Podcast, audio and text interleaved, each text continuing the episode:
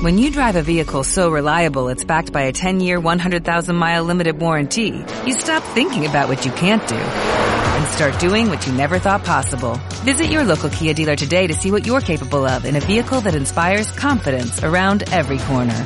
Kia, movement that inspires. Call 800-3334-KIA for details. Always drive safely. Limited inventory available. Warranties include 10-year 100,000-mile powertrain and 5-year 60,000-mile basic. Warranties are limited. See retailer for details.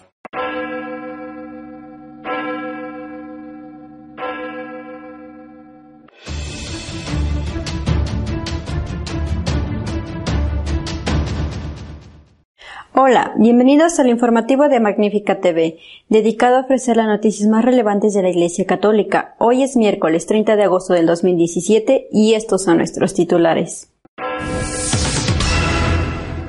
El Papa ha publicado su mensaje para la jornada de oración por los emigrantes. En él pide a los gobiernos generosidad para acoger a los que huyen de sus países. El dictador venezolano Nicolás Maduro ha vuelto a insistir en que el Papa no opina como los obispos de su país y ha pedido al pontífice que le apoye ante el presidente Trump. Los obispos chilenos han criticado la aceptación del aborto por parte del Tribunal Constitucional. Se está a la espera de la ley que ahora emitirá el gobierno. Van Rompuy, el primer presidente de la Unión Europea, ha criticado al Papa Francisco por el apoyo que éste ha dado a las medidas contra los religiosos que quieren implantar la eutanasia en sus hospitales de Bélgica. El cardenal nigeriano John Olorunfemi ha denunciado las presiones que se están produciendo en la Iglesia para que se pueda comulgar en pecado mortal. Generosidad en la acogida a los emigrantes, sobre todo a los que huyen de sus países. Este es el mensaje del Papa para la jornada de oración por los emigrantes, que se ha conocido esta semana. El Papa Francisco ha pedido a la comunidad internacional un mayor esfuerzo para acoger e integrar a los inmigrantes y refugiados y ha solicitado a los gobiernos que simplifiquen los requisitos de concesión de visados por motivos humanitarios. En un mensaje hecho público con motivo de la Jornada Mundial del Migrante y del Refugiado, que se celebrará el 14 de enero de 2018, el Santo Padre señaló cuatro verbos sobre los que, según los promotores de la jornada, debería articularse la respuesta común a las necesidades y problemas de migrantes y refugiados acoger, proteger, promover e integrar. Considerando el escenario actual, explica el mensaje, Acoger significa, ante todo, ampliar las posibilidades para que los emigrantes y refugiados puedan entrar de modo seguro y legal en los países de destino. Para ello propone abrir corredores humanitarios para los más vulnerables y proporcionar visados temporales especiales para las personas que huyen de los conflictos. El mensaje papal se opone a las expulsiones colectivas y arbitrarias de emigrantes y refugiados y pide anteponer siempre la seguridad personal a la nacional. Las condiciones de los emigrantes, los solicitantes de asilo y los refugiados requieren que se les garantice la seguridad personal y el acceso a los servicios básicos. Es necesario esforzarse para encontrar alternativas a la detención de los que entran en el territorio nacional sin estar autorizados. Proteger implica una serie de acciones en defensa de los derechos y de la dignidad de los emigrantes y refugiados, independientemente de su estatus migratorio. Entre ellas cita la posibilidad de abrir cuentas bancarias y la garantía de lo básico para la subsistencia vital. Por último, el estatus migratorio no debería limitar el acceso a la asistencia sanitaria ni a los sistemas de pensiones. Promover quiere decir, continúa Francisco, trabajar a fin de que todos los inmigrantes y refugiados, así como a las comunidades que los acogen, se les dé la posibilidad de realizarse como personas.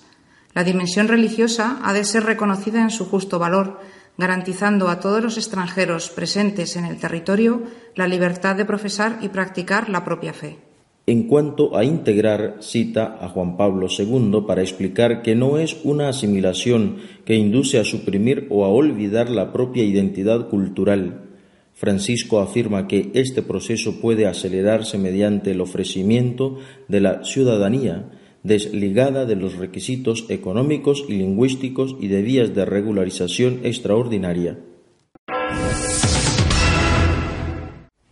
Nicolás Maduro ha vuelto a apelar al Papa para que le ayude ante una supuesta intervención militar norteamericana. De paso, ha atacado de nuevo al cardenal Parolín y a los obispos venezolanos. Nicolás Maduro ha pedido al Papa Francisco ayuda para impedir que se concrete la advertencia del presidente estadounidense, Donald Trump, de intervenir militarmente en Venezuela, así como para que se produzca un diálogo con la oposición a la que está masacrando. Que el Papa nos ayude al diálogo respetuoso, a la verdad, que el Papa nos ayude a impedir que Trans lance sus tropas e invida Venezuela le pido al Papa ayuda contra la amenaza militar de Estados Unidos, dijo el gobernante en conferencia de prensa.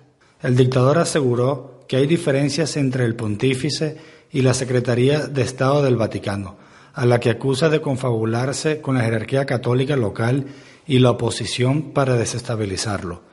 Que no nos abandone, que no permita que nos desaparezcan como pueblo, clamó el presidente. Por su parte, el arzobispo de Caracas, cardenal Urosa, señaló que la crisis que sufre Venezuela no debe ser resuelta por medio de la injerencia militar extranjera, sea la cubana, presente desde hace algún tiempo, o la de Estados Unidos. El constitucional chileno ha admitido el aborto y los obispos de ese país han lamentado esa decisión. Ahora el gobierno de Bachelet establecerá las condiciones en que se llevará a la práctica. El Comité Permanente de la Conferencia Episcopal de Chile se pronunció tras conocerse el acuerdo del Tribunal Constitucional que ha estimado que la despenalización del aborto no contraviene la Carta Fundamental que consagra el derecho a la vida del que está por nacer. Añaden los pastores que la sociedad entera es la que pierde al legalizarse el aborto en Chile. Estamos frente a una nueva situación en la que algunos seres humanos que están por nacer quedan desprotegidos por el Estado en este básico y fundamental derecho. La ley del aborto deberá ser aprobada ahora en el Parlamento, pero ya pasó una primera fase en la que fue decisivo el apoyo que le brindaron los diputados y senadores de la democracia cristiana. Un conocido político de la democracia cristiana belga, Van Rompuy, ha criticado al Papa por el apoyo de este a las medidas contra los religiosos que quieren aplicar la eutanasia en sus hospitales de Bélgica. Germán Van Rompuy, el que fuera primer presidente de la Unión Europea y ministro en Bélgica por el Partido Democristiano, ha criticado al Papa Francisco señalando que no debe opinar sobre si una orden religiosa católica belga permite o no la eutanasia en sus hospitales. Herman Van Rompuy publicó en Twitter: El tiempo de Roma locuta causa finita. Acabó hace mucho tiempo. Van Rompuy fue miembro del Consejo de Administración de los Hermanos de la Caridad. La frase en latín que se traduce como Roma ha hablado, el caso está cerrado, es una paráfrasis de San Agustín y hace alusión a la autoridad final del Papa. Los Hermanos de la Caridad de Bélgica acordaron permitir la eutanasia en sus 15 centros psiquiátricos, a pesar de que la práctica está condenada por la enseñanza católica. El hermano René Studman, general superior de la Orden, ha criticado la decisión de los administradores, pero tiene poca autoridad directa sobre el Consejo. A principios de agosto, el Papa Francisco dio un ultimátum a los hermanos de la Caridad en Bélgica para que no ofrezcan la eutanasia a enfermos mentales. El grupo podría enfrentar acciones legales e incluso expulsión de la Iglesia si no cumple. Al participar en el Congreso Eucarístico de Ghana, el cardenal nigeriano John Orunfemi criticó la presión de algunos sectores de la Iglesia para relajar las condiciones de recepción de la comunión. Tal presión, dijo, se puede ver en los esfuerzos para permitir que los católicos divorciados y vueltos a casar puedan comulgar sin que se haya producido una nulidad o se abstengan de mantener relaciones sexuales. Los antiguos principios de la unidad y la indisolubilidad del matrimonio no pueden ser comprometidos para acomodarse a las tendencias modernas, dijo el purpurado. En un mundo donde existe una laxitud moral generalizada, la Iglesia de Dios no puede abdicar de su responsabilidad de mantener los altos estándares del Evangelio del Señor Jesucristo, dijo el cardenal Onayekan a los católicos reunidos para el Congreso. En cuanto a la exhortación apostólica a Moris Leticia, el prelado africano la interpreta conforme al magisterio previo de la Iglesia y asegura que el Papa Francisco planteó la cuestión de los católicos que están en situaciones problemáticas, pero sin cambiar la norma.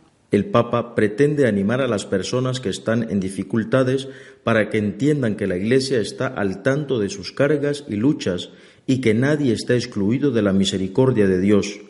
Pero, recuerde el cardenal, la misericordia divina no reemplaza ni cancela las leyes de Dios ni las normas de la Iglesia. Nuestro editorial de esta semana está dedicado a comentar la insistencia del presidente venezolano Maduro en que el Papa no respalda a los obispos venezolanos. Esta semana han sido varios los comentaristas, sobre todo italianos, que han hablado de una supuesta conjura eh, interna en el Vaticano para crear las condiciones que condujeran al Papa Francisco a presentar la división. Eh, esto es ciencia ficción. Eh, según ellos, eh, personas tan próximas al pontífice como el cardenal secretario de Estado, cardenal Parolín, o el presidente de la conferencia episcopal, cardenal Bassetti, estarían maniobrando en contra del pontífice y la causa sería la discrepancia entre unos y el otro sobre la cuestión de los emigrantes. Repito, a mí me parece esto eh, ciencia ficción.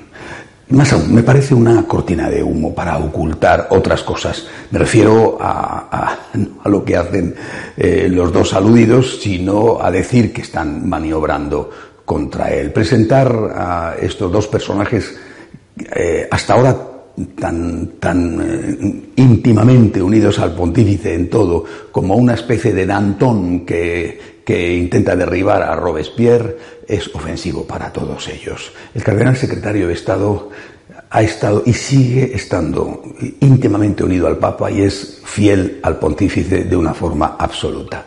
Eh, de hecho, ahí está la prueba con el viaje que ha llevado a cabo esta semana a, Moscú, eh, un, viaje con un elevado contenido eh, político. No solamente se ha tratado de la cuestión de Ucrania, sino también, y es muy importante, de la cuestión de Venezuela, debido a que Rusia es uno de los principales aliados de Maduro y hay que buscar una salida para que se ponga fin a esa terrible situación y también con un tema de fondo importantísimo, el discurso de Putin denunciando el proyecto del nuevo orden mundial para aplicar unos valores al mundo entero que están radicalmente en contra no solamente de la herencia cristiana, sino del sentido común.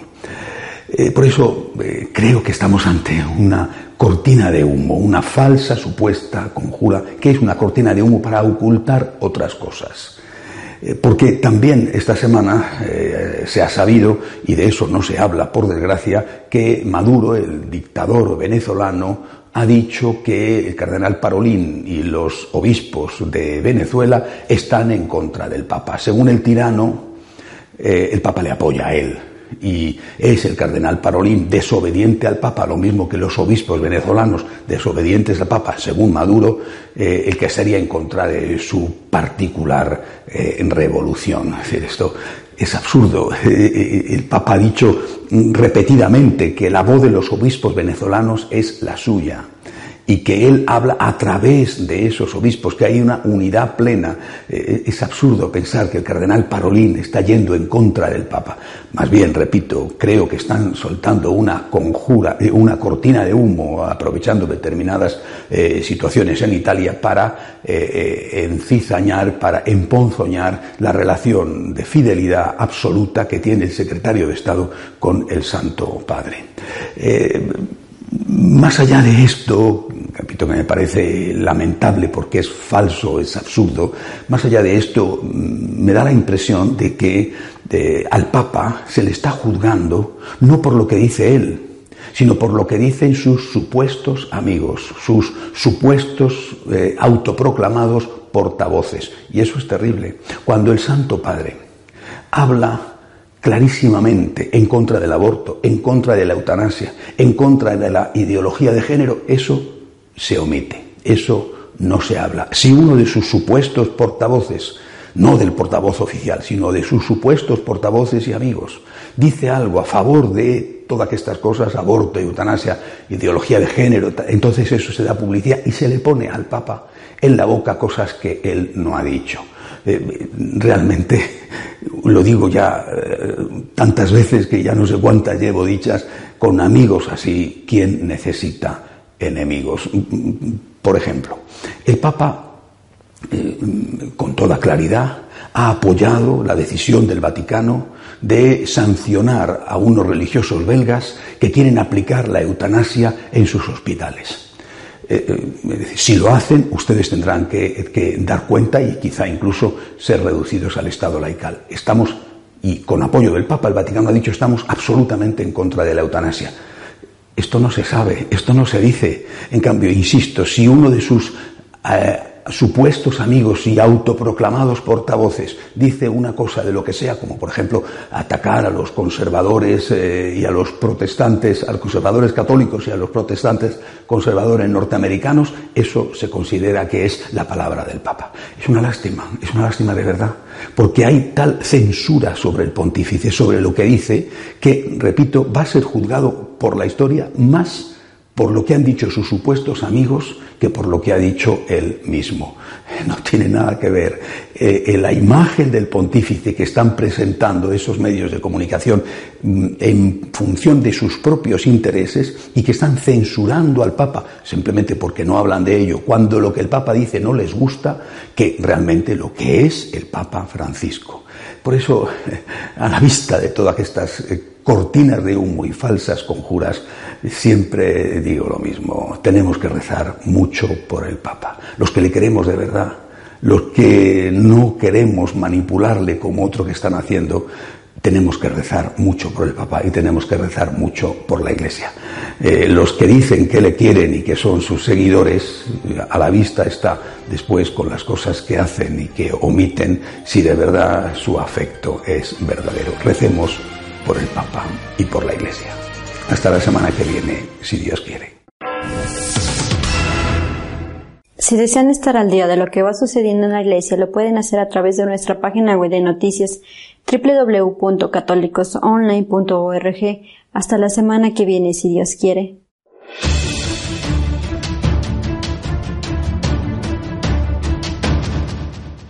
When you drive a vehicle so reliable it's backed by a 10-year, 100,000-mile limited warranty, you stop thinking about what you can't do and start doing what you never thought possible. Visit your local Kia dealer today to see what you're capable of in a vehicle that inspires confidence around every corner.